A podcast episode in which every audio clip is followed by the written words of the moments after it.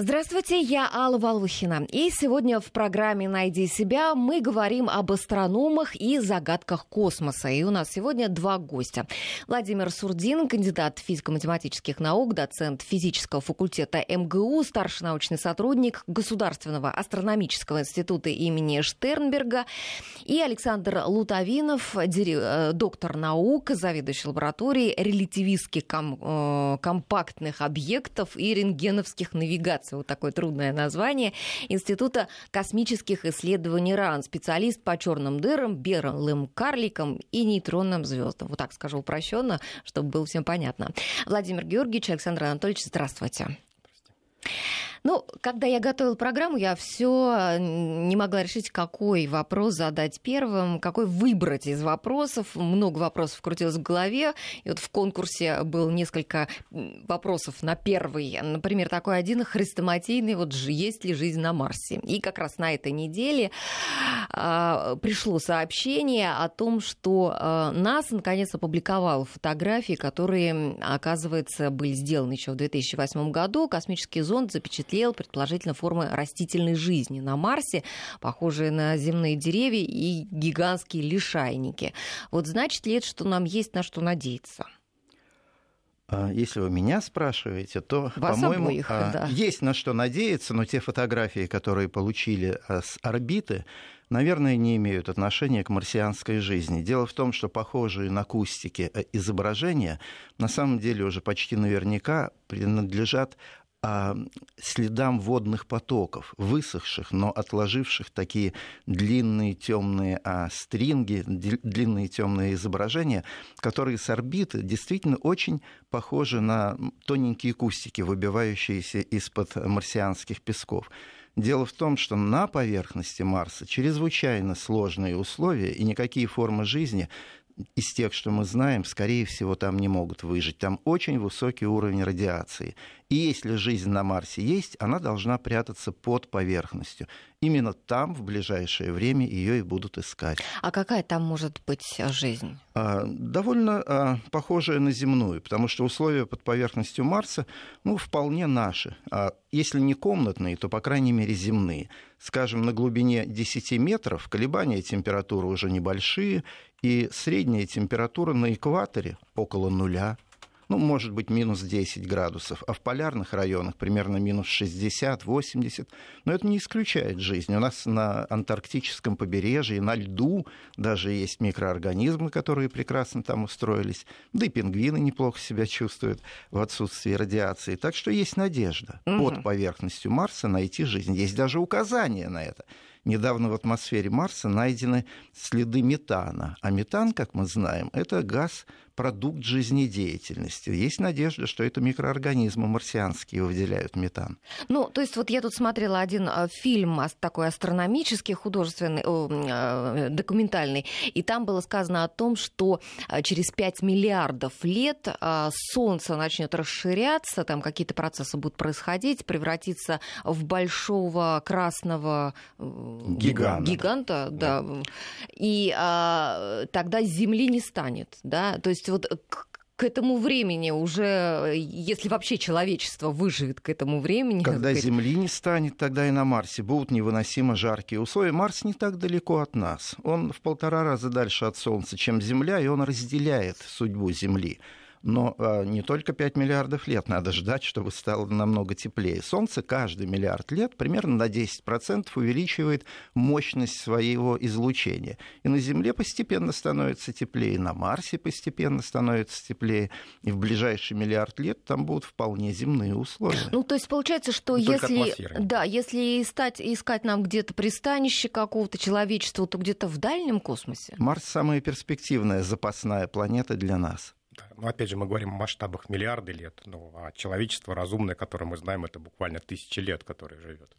Ну, по крайней мере, то, что мы знаем. Поэтому Ну хорошо, в, ближайшую, в ближайшую, скажем, тысячу лет сможет человечество куда-то переселиться? Не, ну полностью, наверное, нет, но вот как э, Владимир Георгиевич справедливо сказал, что Марс это наиболее перспективное, ну, единственное направление, куда хоть как-то можно э, ну, продвигать колонизацию. Не переселиться, что... но расселиться. Да. Какие-то обитаемые а, деревни под поверхностью Марса, то научные базы сначала, а потом и большие поселения людей наверняка будут. Угу. Ну, надо понимать, что только это не как земная жизнь будет, все-таки атмосферы нет, поэтому нужно это специально технологические такие создавать ну, конструкции, города там закрытые куполами там или Ну, то есть примерно так же, как в Антарктиде работают сегодня ученые. Они редко выходят на лед, а в основном да? сидят у себя в отапливаемых а, помещениях. Ну, примерно ну, так же. Ну вот сейчас идут э, между тем дебаты и а, о морально-этической стороне колонизации Марса. Вот астрономы, наверное, об этом не думают. Думают, да, думают, думают, думают.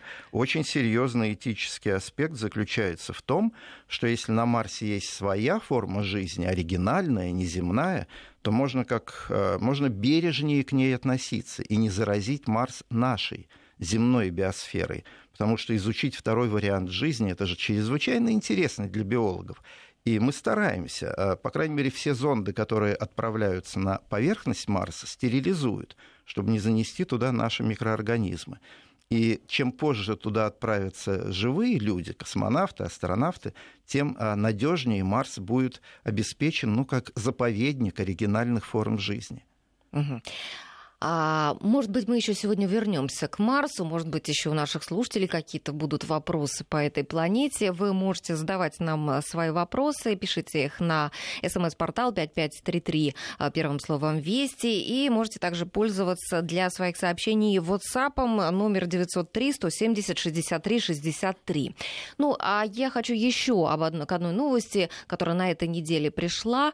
А, уфологи на этот раз выступили с утверждением, утверждением, что планета Нибиру, которую подозревают в гибели динозавров, снова взяла э, курс на Землю. И причем э, приближение к Земле этой планеты-убийцы приведет, как утверждают э, уфологи, к катастрофическим последствиям уже в декабре 2015 года. Вот, то есть прямо сейчас. Вот, то есть мы тут сидим с вами в студии, а, а, за, Нибиру, а за Нибиру кто-нибудь присматривает там? Да, летит ему и нас скоро убьет, конечно. Ну вот говорят, уничтожит Землю в апреле 2016 года. Но вообще это не беру, я вот помню, там это древнешумерское название, и, по-моему, шумеров это ассоциировалось она с планетой, а, с Юпитером и с богом Мардук. То есть это оттуда все идет. А потом уже вот, э, вот те же самые уфологи или кто-то это все придумали о том, что есть некая мифическая та же планета Нибиру, почему-то они взяли из древнешумерского вот этого а, религиозных мифов, и а, придумали, что она ответственна за гибель динозавров, там, и за все возможные катаклизмы.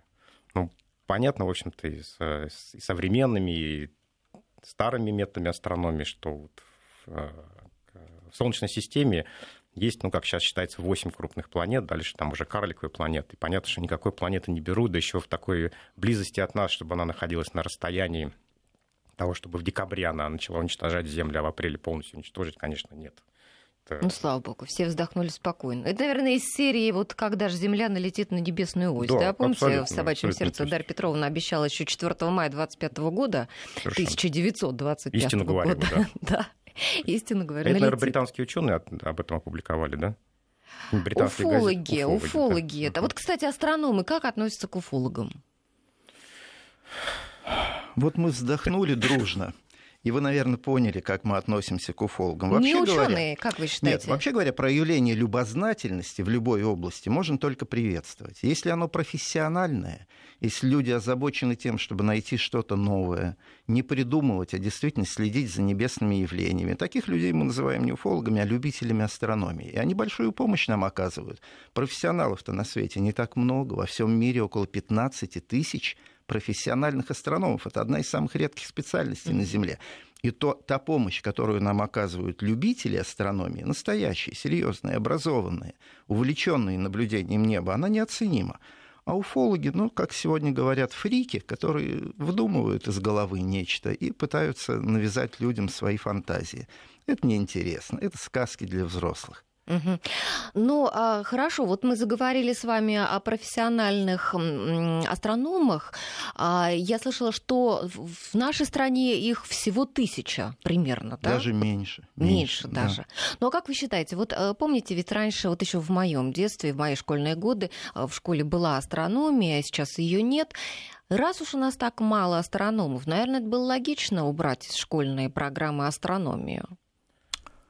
А, я не вижу логики. Если люди не знают о том, как устроен окружающий их мир, не занимаются профессионально Почему изучением. не знают? Тут э, в рамках биологии познается, химии, ну, физики. Географии. И все это ограничено да. в основном нашей планетой.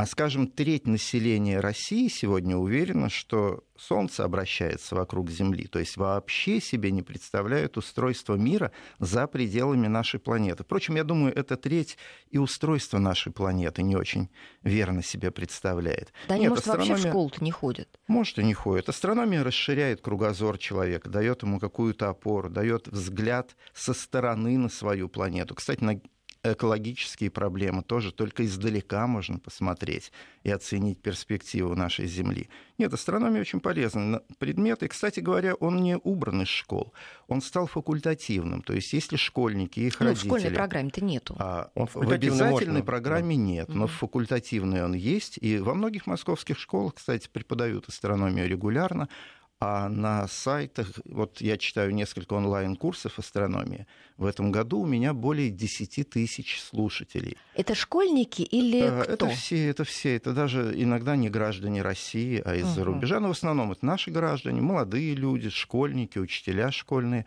То есть те, кому это интересно, тянутся. И сегодня очень много возможностей через сеть по книгам изучать астрономию.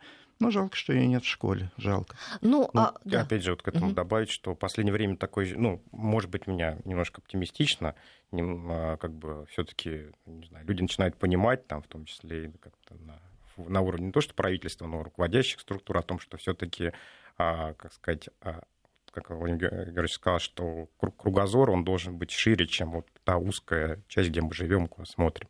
И какие-то деньги начинают вкладываться. Вот, например, Московский планетарий в том числе восстановили замечательный, который стал, я знаю, вот, Нижегородский планетарий, там проводятся регулярные лекции, вот я тоже ездил, читал. В Новосибирске, в Новосибирске на днях сделали да. прекрасный электронный планетарий. Но в Казани замечу, тоже там. Это да, есть... коммерческие предприятия, и они оправдывают себя в смысле прибыли, поэтому они, в общем, довольно легко вырастают. А астрономия как предмет в школе, он не носит коммерческого оттенка, и поэтому тут уже скорее идеология работает. А мы знаем, что русская православная церковь выступает против а, возврата астрономии в школу, потому что да а, взгляды ученых вот противоречат да, ну, да, вообще официально. на протяжении вот э, всех э, столетий развития этой науки, даже тысячелетия, да, там сколько она развивается. Были конфликты а, с церковью. Вообще церковь да. Э, сначала ведь и начиналась изучение астрономии с жрецов, правильно? И первую обсерваторию в России построили на колокольне и по э, инициативе священнослужителя. А, а сейчас это вот... были времена, когда церковь была основным носителем культуры и знаний. Были такие времена, да.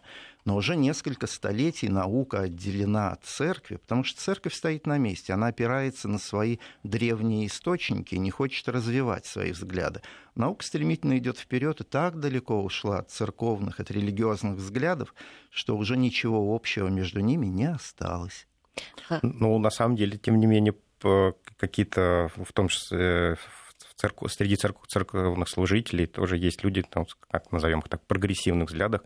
Например, в Ватикане есть собственная обсерватория.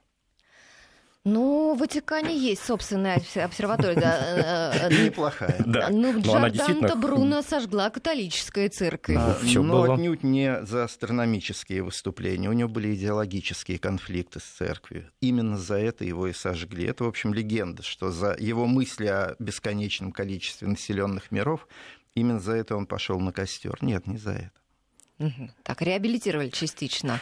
Ну. А, хорошо. А, ну, вы говорите, что сейчас а, как-то даже вам кажется а, получше стало вот с популяризацией астрономии, да. А у меня вот, например, у приятельницы дочка, она интересуется астрономией. Ну, вот они в семье подумали-подумали и решили, что не перспективно этим заниматься. И ведь действительно, вакансий очень мало, согласитесь, да. Конкуренция высокая в вашей области астрономической экономической. А, давайте последовательно рассмотрим, да, вот построение, скажем, карьеры астронома. Закончил ты вуз.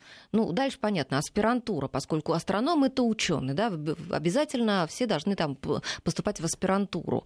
Или как? Нет, вот, не обязательно. Машите головой. В России есть несколько университетов, где готовят профессиональных астрономов. Прежде всего, это Москва и Санкт-Петербург. Человек по 20 мы выпускаем там и там и еще университет в Казани и Уральский университет в Екатеринбурге. В общем, около 60 профессиональных астрономов в год выпускают университеты России.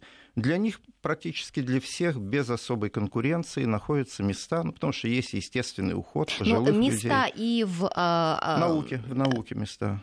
И в аспирантурах, и, в и потом вакан... вакансии, да, да? Не обязательно потом. Молодой человек без аспирантуры может сразу поехать работать на обсерваторию, не теряя времени. Сегодня их немало. А кем он будет, если он не закончит аспирантуру? А, научным сотрудником, который постепенно будет расти и, в конце концов, может, не оканчивая аспирантуру, защитить кандидатскую, потом докторскую диссертацию.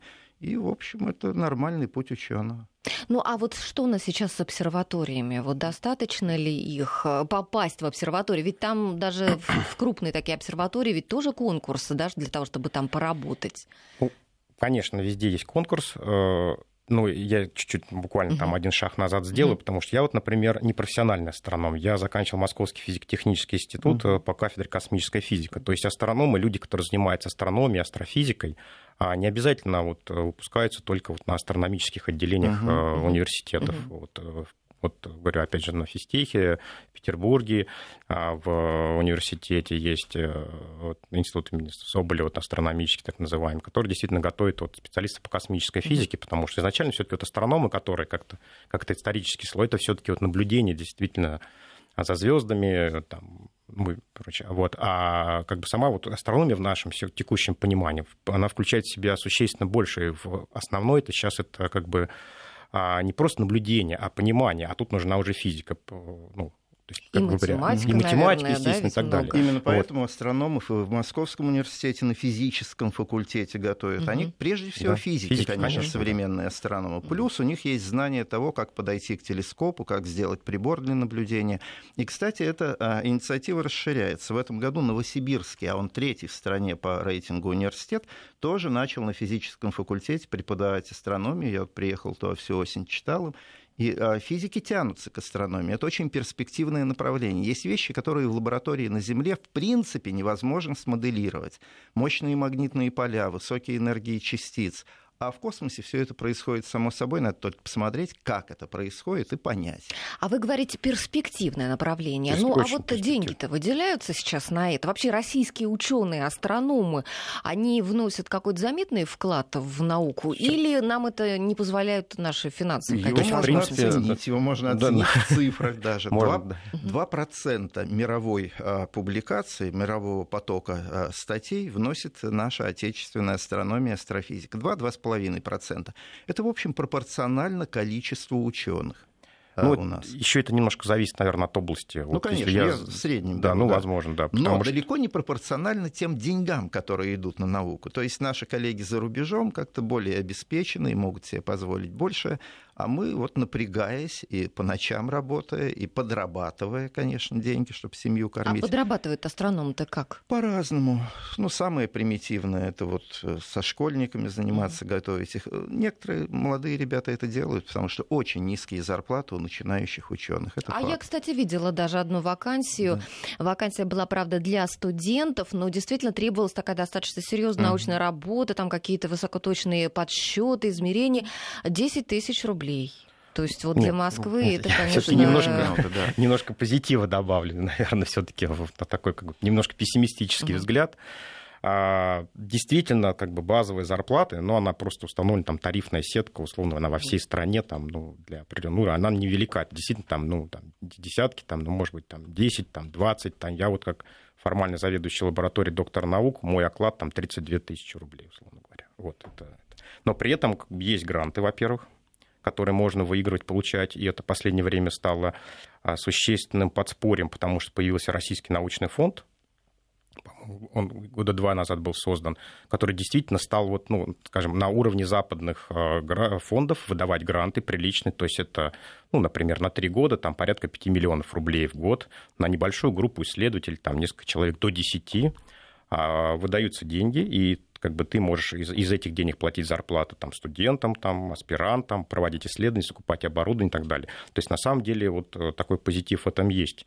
И движение, как бы, ну, надеемся, что, как бы, как бы сказать, руководство да, будет тренд, продолжиться да? тренд. Сейчас, конечно, немножко ситуация похуже стала, да. ну, в смысле того, просто общая, ну, она и в мире. Угу.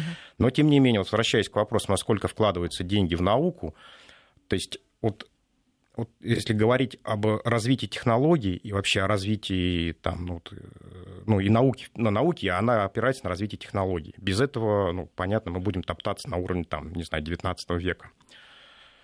И понятно, что развитие технологий требует денег. И в мире, вот там, если вы же говорите, там, особенно в Соединенных Штатах или в Европе, такие деньги большие вкладываются. То есть, во-первых, это есть наземные телескопы. Вот э, наиболее мощная, это так называемая Южная а, Европейская обсерватория.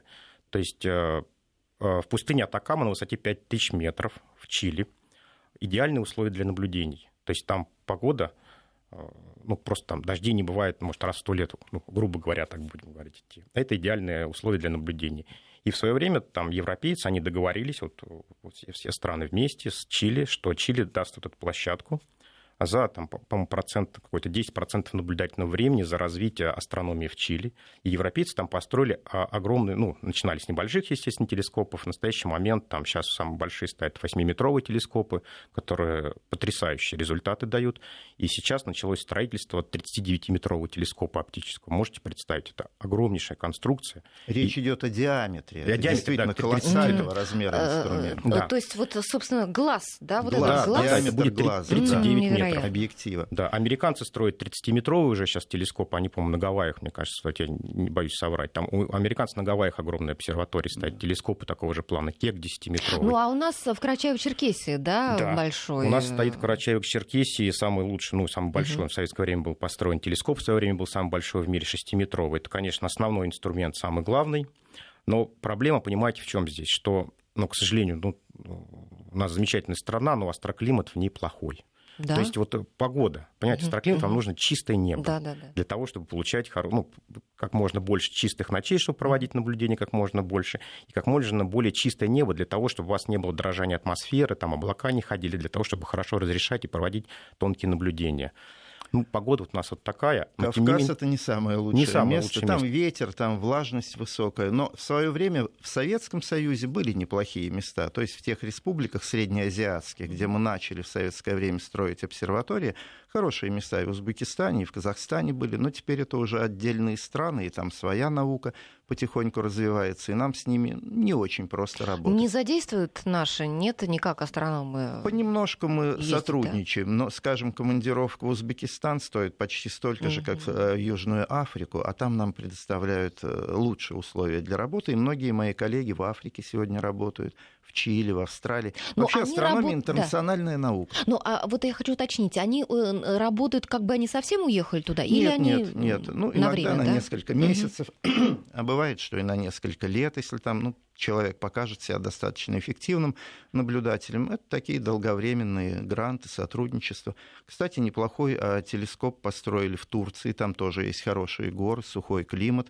И а, Казанско-турецкий совместный телескоп, очень эффективно работал. Жаль, что сейчас временно испортились отношения с турками. Я думаю, они наладятся, и мы будем продолжать туда ездить и работать. Ну, вот я поправлю, на самом деле. Он не совсем казанско-турецкий, это ну, телескоп. И, да, да, Институт космических это, исследований да, тоже. То есть э, телескоп э, наблюдательное время на ну, нем российско, раз... да, российско-турецкий да. называется, и наблюдательное время на нем действительно делится на три части.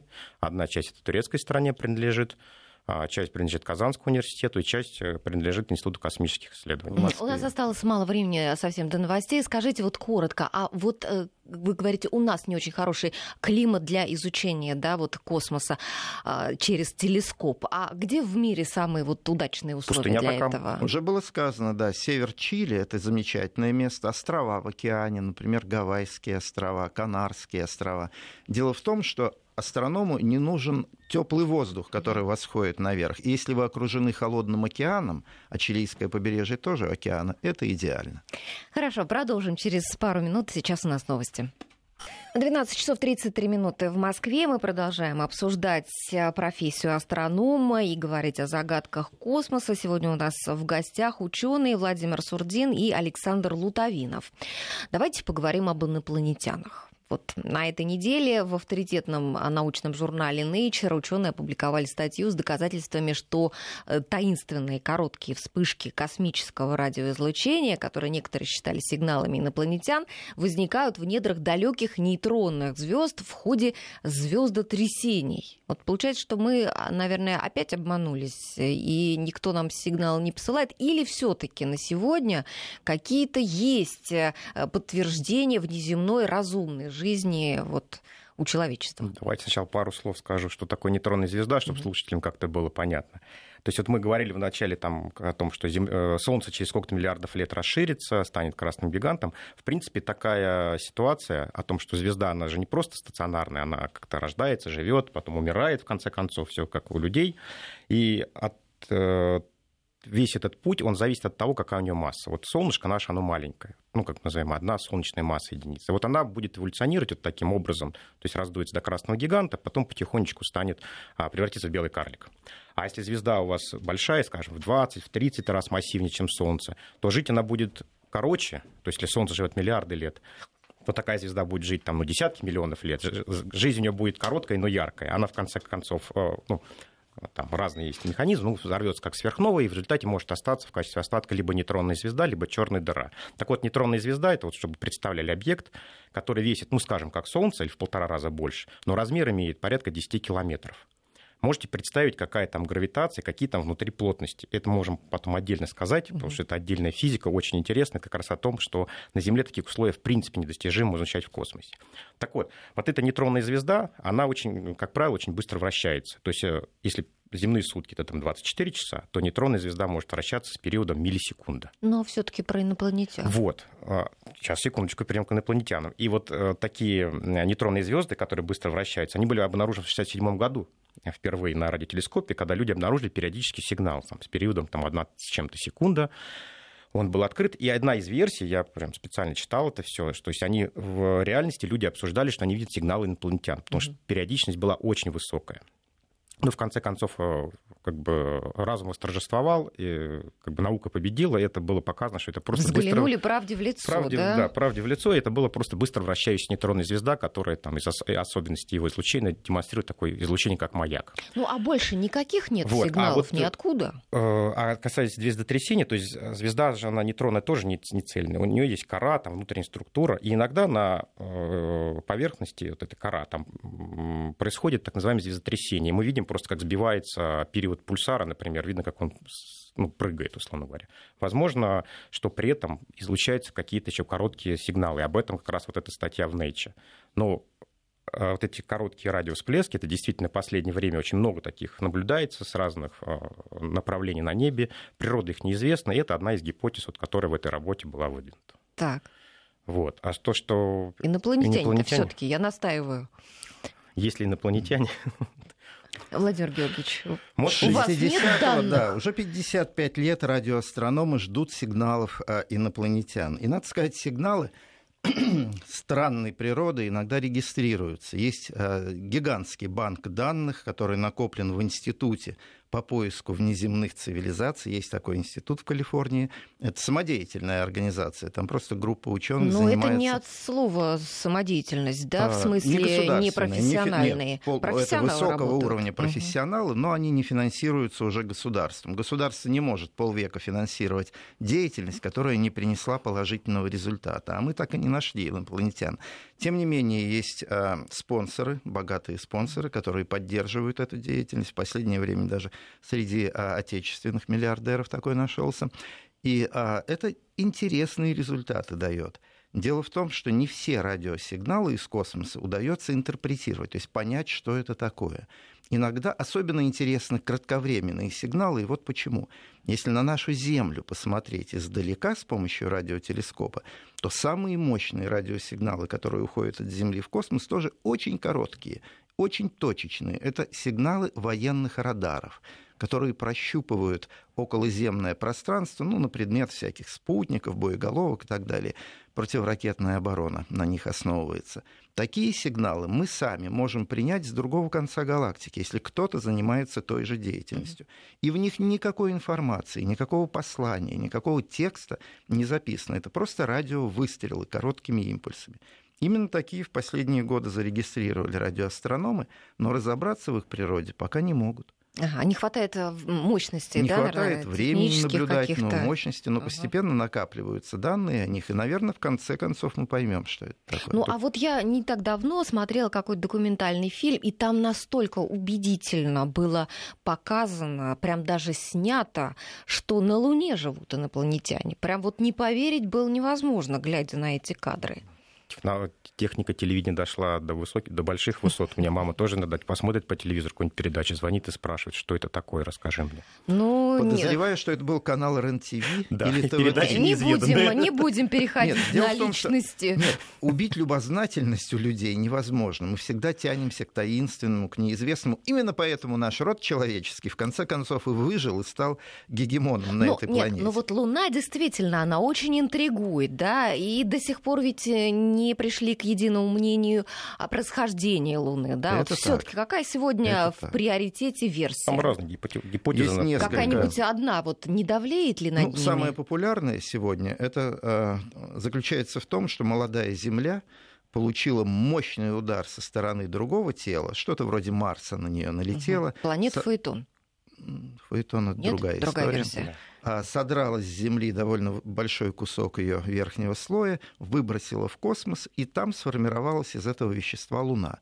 У этой гипотезы, у этой теории, она довольно хорошо разработана. Есть свои плюсы, есть минусы, не все ее разделяют, но сегодня она самая популярная. Ну вот еще такая интересная версия, что Луна полая внутри, и О, каркас ее состоит нет, из титана. Нет. Нет, там есть а измерено, что есть. Бы, если бы из титана. Нет, там на самом деле есть ядро, которое ну, там достаточно маленькое по сравнению с земными относительными. Там все хорошо померено. Луну довольно давно прозвонили, то есть постучали по ней и послушали, как она звенит. Еще в начале 70-х а астронавты американские установили там несколько сейсмографов. То есть ну вот прибор... про астронавтов американских да. как раз и у нас вопросы тут на портале много ой, их. Ой, ой, ой. Да, так вот все-таки летали или не летали? Не все верят до Слушайте, сих пор. У нас же серьезная радиостанция. Зачем вы вестись на такие, на такие фриковские вопросы? теории. Конечно, летали. Конечно, летали. Все, мы утвердительно ну, последний раз говорим и ставим в этом точку. Ну, просто даже Никто снято... не спрашивает, когда человек ну, возвращается с Эвереста, а правда ты был на Эвересте. А ну, ну-ка попробуй докажи. Он фотографию Или вынырнув принести. с глубины там Марианской впадины. А правда ты достиг дна? А ну-ка покажи, где ты был. Но, все Но почему-то вернувшихся с Луны обязательно нет. спрашивают, а вы нас не обманули? Ну так ведь они уже там Есть не один раз высадились, контроля. да? Сколько они раз там уже? Шесть экспедиций было вот, на поверхности Луны. 12 человек ходили по а ней. Почему, Следы. А почему больше люди не летают туда, спрашивают наши слушатели? Это очень дорого. Это очень дорого и уже не оправдано. Роботы намного дешевле. И роботы работают вокруг Луны, на поверхности Луны, а рисковать людьми и тратить большие ресурсы на то, чтобы запустить их туда, уже смысла большого не имеет. Угу. Наши слушатели интересуются, а как обсерватория в Крыму? В Крыму ну, есть... несколько обсерваторий. Не, ну, наверное, большая, которая ну, большая крымская астрофизическая. Ну, в да, в годы советского времени состоянии? она принадлежала нашей Академии наук СССР. Потом, когда Крым стал украинской территорией, она Украинская Академия наук.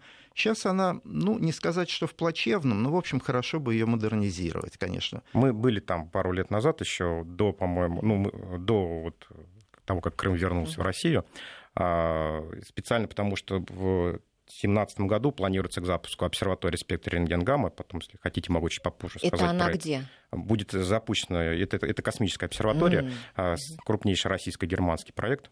Вот. И нам нужно было как можно большее, большее количество телескопов, в том числе на территории ну, бывшего Советского Союза, к которым мы имели бы доступ, а для, так сказать, наземной поддержки, сопровождения этой обсерватории. В том числе мы бывали в Крыму, специально осматривали вот телескоп, который 2,6 метра, это в свое время был самый большой телескоп.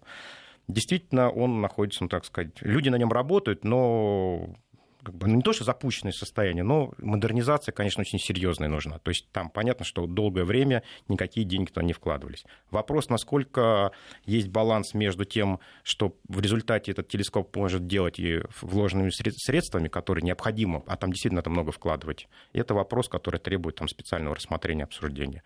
Ну, отмечу, что точно такой же телескоп а, стоит э, до сих пор, он работает, по-моему, в Бюроканской обсерватории 2,6 метра. Таких два было телескопа на территории Советского Советского Союза. Но он тоже в таком же состоянии. а вот вы сказали про космические обсерватории. Вот у нас сейчас до новостей осталась минутка. А, расскажите, как они работают? Ну, за минуту, наверное, не расскажу. Ну, но... Ну, начните. Хорошо, начну. То есть а, понятно, все знают там игру, наверное, смотрели «Поле чудес», то есть когда открывают буквы, и если вы там открыли, скажем, одну букву, угадать слово не можете. Ну, можете, конечно, если вам повезет. То же самое происходит и в науке, особенно в астрономии. Если вы наблюдаете какой-то объект в одном диапазоне длины волн, вам достаточно сложно сказать. Вы можете, конечно, угадать, что это за объект. Но э, вся сейчас наука идет о том, что надо наблюдать его в как можно более широком диапазоне длины волн. В оптике, в инфракрасном диапазоне, в радио, в рентгене, в гамма. Так вот, наша атмосфера, ну, по счастью, поэтому мы здесь сидим и живем, что атмосфера Земли, она не пропускает ни рентген, ни гамма, потому что иначе бы здесь все вымерло. И поэтому для того, чтобы проводить наблюдения в этих диапазонах длин волн, нужно выходить в космос. И строятся новые обсерватории, ну, тогда потом чуть попозже об этом расскажу, это замечательная вещь. Замечательно. Прервем сейчас на новости. До новостей мы начали говорить о космических обсерваториях, которые запускают ученые всего мира, в том числе Россия, да, ведь у нас тоже что-то летает. Да. Что летает? Ну, я говорил немножко угу. уже до этого о том, что э, для того, чтобы продвигаться дальше в развитии науки, нужно развитие технологий. И э, вот это, собственно, является ключевым моментом, э, в, том, в первую очередь, при запусках астрофизических обсерваторий, потому что действительно там, как правило, как правило, используются приборы, которые это вот разработки, которые вот только-только сделаны на самом передовом крае науки, которые потом могут быть использованы в других областях, а, так сказать, деятельности. Обсерватория Чандер, например, американская, замечательная, наверное, многие видели по каналу Discovery э, передачи про ее открытие. Она была запущена в 1999 году и до сих пор работает э, замечательно, дает результаты потрясающие к ним.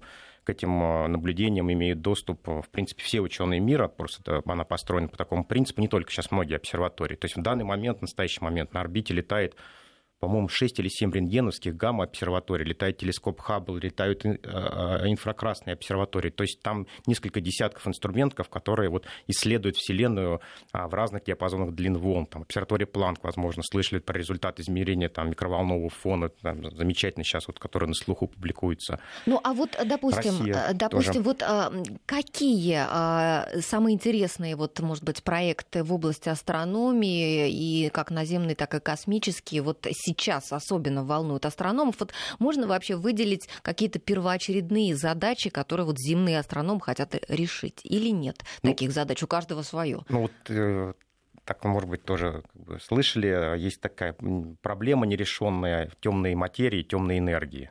Это что-то связанное с черными дырами? Нет, не, нет, это не с этим uh-huh. связано. Просто вот, э, как это сказать попроще, ну, неважно. То есть мы uh-huh. вот все состоим с вами из барионов. Вот эта барионная часть Вселенной, которая видимая, она на самом деле от общей массы Вселенной составляет всего 5%. Приблизительно, так я буду говорить, 4-5%. А, и это люди давно поняли, что есть какое-то темное вещество, они назвали темной материей. Это еще было там, в 20-30-е годы. По измерениям кривых скоростей галактик было ясно, что вот наблюдаемого а, вещества, которое видно, его недостаточно для того, чтобы обеспечить ну, вот, устойчивость таких систем. Это раз. Потом это видно по всяким гравитационным лизированиям. Многие ну, то есть, вот, чтобы нам было понятно чайникам, это что, какой-то параллельный мир нам? Нет, это просто ну, вещество неизвестной то, природы. Ищут. Нет? Нет, это вещество неизвестной природы, которое существует, оно вот везде существует. Но оно каким-то образом, ну, а, существует его сгустки, там, где галактик, там его больше, где-то меньше. Оно никаким образом не взаимодействует с, с обычным веществом, кроме гравитационного. Природа его неизвестна, то есть разные теории есть. Так вот, оказалось, что Если бы вот во Вселенной существовало только барионное э, вещество, от которого мы с вами, собственно, стоим, и темная материя, то а, Вселенная тогда должна была бы сжиматься в какой-то момент. Вот. А недавние измерения, там, буквально, которые были проведены там, ну, полтора там, десятка лет назад, два десятка лет назад, сейчас продолжаются, показали, что Вселенная расширяется, а расширяется она еще и вдобавок с ускорением. И вот э, в рамках вот того, что я сказал, объяснить это невозможно. И люди были вынуждены в уравнение ввести еще так называемые понятие темной энергии, которая это вообще непонятная субстанция ни для кого. А, ну, разные, опять же, есть там теории объяснения ее, но главное, что она обладает отрицательным давлением, тем самым она как бы расталкивает Вселенную. Ну, а вот. нам-то и это она, зачем? И она занимает, она занимает порядка 70% вот от всей массы Вселенной, это темная энергия, где-то 23 там, процента, скажем, 25% темная материя, и только вот этот мизер 4-5% это то, что, из чего мы с вами состоим. Ну хорошо, мы ее изучим. Она нам как-то для народного хозяйства может пригодиться? А все пригождается для народного хозяйства а, из того, что ученые когда-либо нашли. Когда Фарадей делал первые опыты с электричеством, он был каким-то совершенно фриком по нынешнему понять, чем он там занимается. У нас эпоха пара, паровозы ездят, машины паровые работают. Зачем? Какое электричество там, палочка, эбонитовая притягивает какие-то пушинки. Чем мы сегодня с вами занимаемся? Мы все окружены электрическими приборами. Вся наша жизнь сегодня — это электричество. Так вот, темная энергия — это не что иное, как антигравитация. А об антигравитации мечтали и фантасты, и инженеры. И То есть даже мы сможем простые... полететь? Пока еще нет. Пока мы только начинаем этот процесс изучать. Но кончится тем, в конце концов, что мы будем это использовать взлетим в хорошем смысле этого слова? В хорошем смысле, может быть, и взлетим. Будем надеяться. Ну, ну а вот, допустим, какие-то проекты с Луной или с Марсом, вот что Солнцем. сейчас? Очень важные проекты угу. с Солнцем. Дело в том, что Солнце хоть и спокойная звезда, но не всегда. И надо быть готовым к тому, что время от времени мощные взрывы на поверхности Солнца могут причинить немало неприятностей, прежде всего электронике нашей прежде всего той, которая в космосе работает, на, на борту спутников. Так вот, следить за Солнцем и прогнозировать его вспышки – не всегда удавалось раньше. Мы-то видим только одно полушарие Солнца, которое на нас смотрит, а две недели спустя к нам поворачивается другое полушарие, и мы заранее не знаем, что там происходит. Сегодня орбитальные обсерватории, те самые телескопы, о которых говорилось, uh-huh. на спутниках, работают со всех сторон вокруг Солнца и передают нам изображение той поверхности, которую мы еще не видим, но которая через две недели обернется в сторону Земли. И мы можем, по крайней мере, за две недели до мощного до мощной вспышки, взрыва на Солнце, подготовиться к нему, каким-то образом уберечь нашу тонкую электронику от этого. А каким? Ну, вовремя ее выключать. Просто выключить, да, Например, спутники время от времени просто отключают, чтобы они не, не были повреждены такими выбросами. То есть, когда Солнце плазмы. особенно, да, да активно. Ну, вот у нас uh летает, например, спутник «Интеграл», такой он в 2002 году был запущен, он формально европейский, но там Россия запустила его протоном, поэтому российские ученые как раз вот имеют право на 25% данных. Я вот просто помню, что во время там серии как раз российских наблюдений прошли мощнейшие солнечные вспышки, и просто приборы просто были выключены для того, чтобы они были не повреждены. Это нормальная практика, которая действительно она работает, осуществляется. Угу. А, Александр Анатольевич, вот вы специалист по черным дырам, да, в том числе, ну, в числе прочих вопросов, да. тоже очень интригующая такой, такая тема, такое, да. да. Здесь какие полезные, вернее, последние открытия? Ну, теория черных дыр, она там, достаточно давно развивается. Ну вот если, не знаю, помните, проходило в новостях где-то, по-моему, в июне месяце было ну, во, многих новостных лентах о том, что вспыхнула черная дыра, самый яркий объект, там недалеко от Земли, ну и там в какой-то мере какие-то тоже были панические предупреждения, что все будет плохо. Ну, это действительно нейтрон, черная дыра, которая была открыта еще советским открыта она была японским, но впервые с э, спутником Гинга в 1989 году, в то время работала советская обсерватория рентген на модуле Квант на станции Мир, и она впервые тогда измерила ее спектр и сказала, что это черная дыра. Дальше она затухла, и вот 25 лет, там, сколько она молчала, и в этом году она снова вспыхнула, став ярчайшим объектом на небе, просто она ну, в десятки раз превосходила все остальные. А на какое-то влияние на Землю оказывает? Нет, она достаточно далеко, поэтому паниковать не надо, все хорошо. Вот. В центре нашей галактики, например, находится черная дыра весом 4 миллиона масс Солнца. Представляете? И причем ее масса очень точно измерена. И это сделали астрономы просто по наблюдению движения звезд рядом. Это замечательная такой результат, который люди там ну, порядка 15 лет следили за звездами вблизи центра галактики и обнаружили, что они двигаются по орбитам эллиптическим вокруг. И отсюда просто была вычислена масса того объекта, который в центре находится, там порядка 4, 4 миллионов масс Солнца. И эта черная дыра в настоящее время, вот огромная, она находится в довольно спокойном состоянии. И ну, тоже пока на нас никак не влияет. Не, ну она далеко, конечно, никак не влияет. В центрах других галактик, как правило, сейчас считается, находятся такого же плана черные дыры сверхмассивные, только они могут весить миллиарды масс Солнца. И они на себя натягивают вещество, аккрецируют, вот они съедают там звезды, вещество падает, mm-hmm. и они э, светят и выделяют огромное количество энергии. И мы их просто видим. Таких э, звезд, э, таких объектов в галактике несколько миллионов. И вот обсерватория спектра рентген-гамма, которая должна полететь, это вот крупнейший российско-германский проект, который должен полететь в 2017 году, он будет наблюдать все небо, сканировать, делать обзор всего неба, и вот за за 4 года работы он должен будет увидеть все, все вот эти а, далекие галактики, 5 миллионов вот этих черных дыр в центрах других галактик. Вот. Угу. Но очень интересно, что черная дыра, например, в центре нашей галактики, она не всегда, как мы считаем, была такой спокойной, как сейчас. И где-то там 300-400 лет назад она была в тысячу раз ярче. И мы это э, видим просто сейчас по эху, которое идет излучение. Мы регистрируем, э, э, ну, как это сказать, зеркальное отражение сигнала, когда была вспышка от черной дыры, излучение пошло во все стороны. И 400 лет назад он дошло до Земли, но тогда телескопов не было, никто этого не видел, но при этом рядом с центром галактики находится молекулярное облако. И оно в нем как в зеркале отразилось, и сейчас к нам дошло. Как и вот интересно. по этому расстоянию можно было, просто было оценить по задержке. Как, сколько времени назад? Сколько времени назад было вот где-то приблизительно Ну так. хорошо, это вот черная дыра, которая у нас в центре да. нашей галактики, нам не угрожает. А вообще э, для Земли какие-то сейчас угрозы существуют вот со стороны космических тел? Ну, астероиды в основном. То есть есть специальные службы, и в Америке и у нас остается вот по предупреждению астероидно-кометной опасности. Этим вот, насколько я знаю, занимается астрономией. Борис Михайлович Шустов очень продвигает эту идею. То есть это действительно серьезная ну, задача, серьезная проблема, которая может быть. То есть каким образом, если вдруг вот найдется астероид, который угрожает Земле, что с ним дальше делать? Да, вот что делать? Есть какая-то возможность у человечества сегодня его как-то на него воздействовать, чтобы как-то отвести от Земли, расколоть или что-то? Есть разные да, механизмы, там американцы предлагают свои у нас вот, например, в нашем институте там ребята, они рассчитали, как это можно там, ну, попытаться увести его в сторону от Земли. Американцы хотят захватывать, разрывать там, ну, то есть ну, такие большие конечно. астероиды редко приближаются к Земле, а маленькие а, падают часто. И жители а, Екатеринбурга хорошо, и Челябинска хорошо да, это помнят. Челябинский метеорит Если вошел бы в эти легенды. жители в свое время обучались астрономии в школе, то они бы знали, что когда в атмосфере виден след такого мощного а, камня космического, не надо подходить к окну и смотреть на него. Потому что полторы тысячи а, жителей были а, порезаны стеклами, угу а, от разбитых окон ударная волна пришла, и а, только лишь потому, что они не представляли себе, что это за явление. Так что астрономию в школе учить надо, это просто полезно для здоровья. Ну а кто же убережется от любопытства, чтобы побежать взглянуть? Вот самые любознательные и получили. Небо. Да, да. да. Ну, это уже как-то человеческая психология.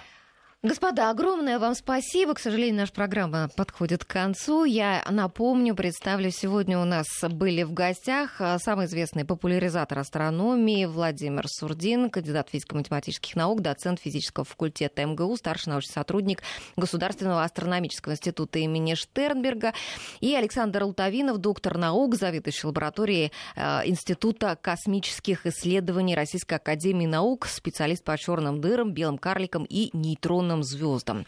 Спасибо большое всем, кто нас слушал. С вами была Алла Волохин. До встречи в следующее воскресенье. До свидания.